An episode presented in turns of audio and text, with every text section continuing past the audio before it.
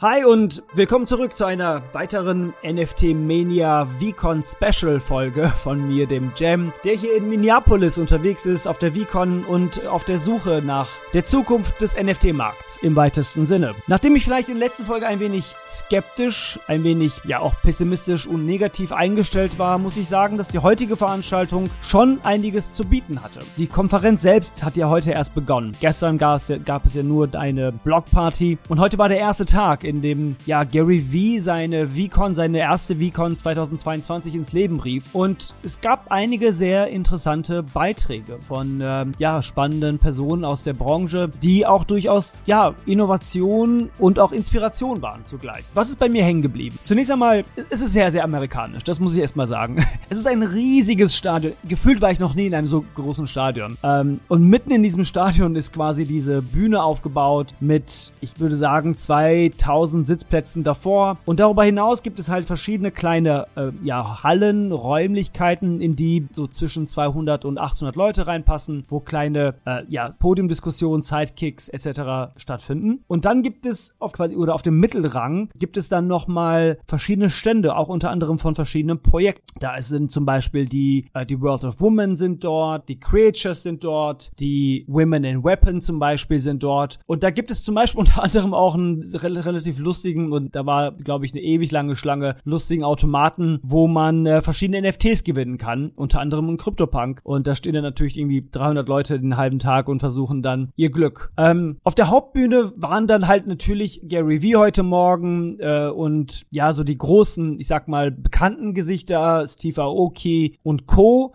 Und in den kleineren Räumen, da sind halt eher so Panels und Diskussionen. Ähm, da gab es ein, zwei sehr interessante Diskussionsrunden, unter anderem äh, mit Andrew und Malia, äh, geführt von Randy Zuckerberg, äh, oder halt äh, auch zum Beispiel, was ich sehr spannend war, äh, sehr, sehr spannend fand, ähm, eine Diskussionsrunde mit dem Marketingchef von Pepsi, ähm, den der Gründerin von Gala äh, und dem Gründer von One Off, einer, einer Musikplattform. Und da ging es ganz detailliert um Musik im weitesten Sinne Sinne und wie Musik halt eben noch relativ klein ist ähm, in dem gesamten NFT-Markt und wie Musik sich vielleicht in den nächsten Monaten und darüber hinaus auch als NFT platzieren kann. Da gab es echt ein paar sehr interessante Sachen, die man mitnehmen kann. Gala zum Beispiel möchte jetzt ein Listen to Earn äh, launchen, um quasi um Musik ähm, herum relativ früh Communities aufzubauen. Äh, One Off arbeitet, wie ihr wahrscheinlich schon wisst, äh, auch unter anderem mit Tessos ähm, und und auch mit so Biggie Smalls und verschiedensten, äh, ja, auch namhaften Künstlerinnen, äh, Musikerinnen und bringt halt verschiedene NFT-Projekte raus. Und Pepsi selbst ist auch ähm, sehr aktiv in dem, in dem Bereich und, und überlegt, unter anderem natürlich auch mit der NFL äh, Super Bowl Halftime Show, wie sie sich dort weiter platzieren können. Ähm, ich glaube, der, der Konsens in der Runde war, dass Musik noch nicht durchgestartet ist. Und dass es in der Musik, bei, also dass auch Musik-NFTs nicht wie die aktuellen Collectibles und vielleicht One-on-Ones gehandelt werden können mit einem so hohen Preis, sondern eher das Interesse da ist, nicht ein NFT für eine Million Dollar zu verkaufen, sondern eine Million NFTs für einen Dollar jeweils zu verkaufen. Was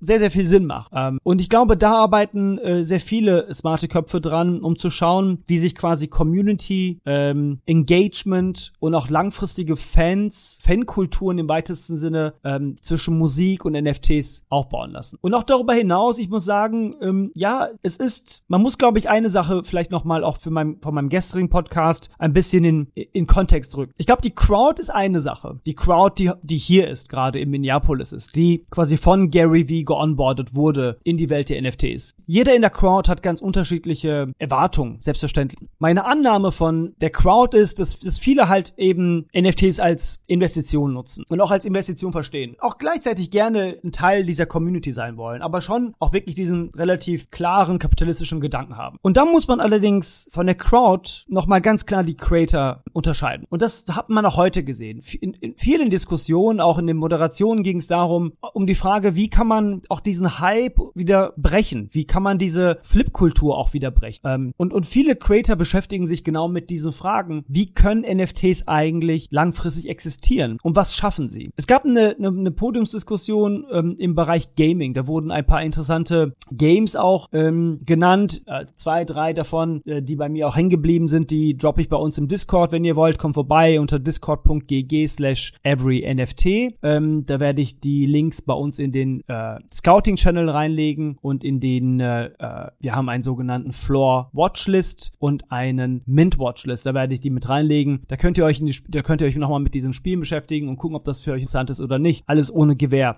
ganz selbstverständlich. Aber da war auch ganz viel Diskussion um ähm, um den Themenkomplex herum, wie Gamer, die eigentlich nur spielen wollen, vom Web 2 zu Web 3 kommen können. Und einer von den Rednern hat das sehr, sehr gut formuliert. Wenn du in Web 2 irgendwie ein Spiel spielen möchtest, dann öffnest du deine Playstation und los geht's. Und du hast quasi innerhalb des Games auch verschiedene Assets, die du kaufen kannst, eventuell auch traden kannst. Das läuft äh, sehr, sehr smooth und da muss man sich nicht irgendwie intensiv mit beschäftigen. Das, es geht ums Erlebnis und nicht so sehr um die technische Infrastruktur. In Web 3 ist es sehr kompliziert. Er hat das, er hat das gute Beispiel von Axie Infinity genannt, ähm, wo man sieben, acht Schritte machen muss, um überhaupt dieses Spiel spielen zu können. Man muss Krypto kaufen, man muss sich eine Metamask Wallet äh, anschaffen, man muss die Krypto zur, zur Metamask Wallet schicken, dann muss man sich einen Token kaufen, man muss diesen Token dann mit der Plattform verbinden, man muss sich dann die äh, quasi das Game runterladen und erst dann äh, kann man quasi spielen. Und das sind natürlich so unglaublich viele Hürden, um A, sehr, sehr viele Menschen zu onboarden und um B, einfach auch das Erlebnis, ja, ich sag mal, erlebbar zu machen, um es irgendwie ähm, flüssig zu machen. Und allein in diesen letzten drei, vier, fünf Monaten, anhand der Beispiele, die auch genannt wurden, hat sich da schon sehr, sehr viel getan. Es gibt mittlerweile viele Spiele, die im Web 3 funktionieren, ähm, die man quasi im Browser spielen kann, ohne großen Aufwand, wo man vielleicht schon auch die Metamask verbinden muss, aber auch ohne eine Metamask eventuell spielen kann. Und ein paar gute Beispiele in dem Kontext waren halt auch eben Gaming-Unternehmen, die weiterhin erstmal Games produzieren und im zweiten Schritt überlegen, wie kann ich die Web 3-Anbindung machen. Das finde ich ganz, ganz gut und auch sehr pragmatisch, denn wie ihr wisst, es gibt halt viele Projekte, die irgendwie da draußen sind und die die Versprechen geben, ähm, es gibt ein Collectible-Projekt, 10.000 Stück und wir bauen ein Game. In den meisten Fällen funktioniert das nicht und in den meisten Fällen gibt es keine Accountability. In den ganz wenigen Fällen, in denen es vielleicht funktioniert, was wir sehen werden, heißt es immer noch nicht, dass das Spiel erfolgreich wird. Das sind große, große Hemmschwellen und Hürden, ähm, sowohl technologisch als auch inhaltlich, die man meistern muss, um ein Spiel quasi für die Masse tauglich zu machen. Und erst ab dem Punkt würden eigentlich diese NFTs ja wirklich an Wert gewinnen. Entsprechend ist der Aspekt, glaube ich, nicht verkehrt zu sagen, wir bauen erstmal ganz normal unsere Sachen auf und warten quasi einerseits, dass die technologische Infrastruktur sich weiterentwickelt und gleichzeitig entwickeln wir quasi dann die Web3-Schnittstelle, wenn wir das Gefühl haben, dass wir was präsentieren können und nicht andersherum. Kurzum, ähm, ich bin ein bisschen müde. Es war ein anstrengender Tag. Ich bin um 6 Uhr morgens aufgestanden, 45 Minuten ähm, Schlange gestanden, in der Kälte, es hat angefangen regnen. Man musste quasi, die Schlange geht einmal um das ganze Stadion herum. Ähm, man hat sich mit vielen Leuten unterhalten. Ich hatte, ich habe Malia kennengelernt von Women Rise. Ähm, ich habe Sarah kennengelernt von äh, Women's and Weapon. Ich versuche hier zu connecten mit den Creatoren. Das ist quasi das, was mich natürlich am meisten interessiert als Unternehmen und auch als quasi äh, ja, Launchpad, wo wir die Women Hackers launchen am 25. Mai. Da sind wir natürlich sehr bemüht, verschiedenste Partnerschaften zu machen oder auch für die Cyclops verschiedene Partnerschaften zu finden. Der generelle Konsens ist, der Markt aktuell ist down. Und viele, viele, auch Redner haben gesagt, das ist ganz gut so. Denn das führt dazu, dass wir halt eben hier einen, einen Filter haben, der vielleicht so die Masse an, ja, toxischen Projekten und, äh, und Flippern erstmal filtert. Die Frage bleibt, wie geht es genau weiter? Was passiert, wenn der Markt weiterhin fällt? Wie viele Leute bleiben wirklich am Ende übrig? Von diesen 10.000, die, Pi mal Daumen, 10.000 nehme ich an, sind auch wirklich hier, die gerade hier sind in Minneapolis, glaube ich, dass sehr, sehr viele bleiben. Denn sie sind sehr überzeugt von Gary Wee. Allein heute wieder,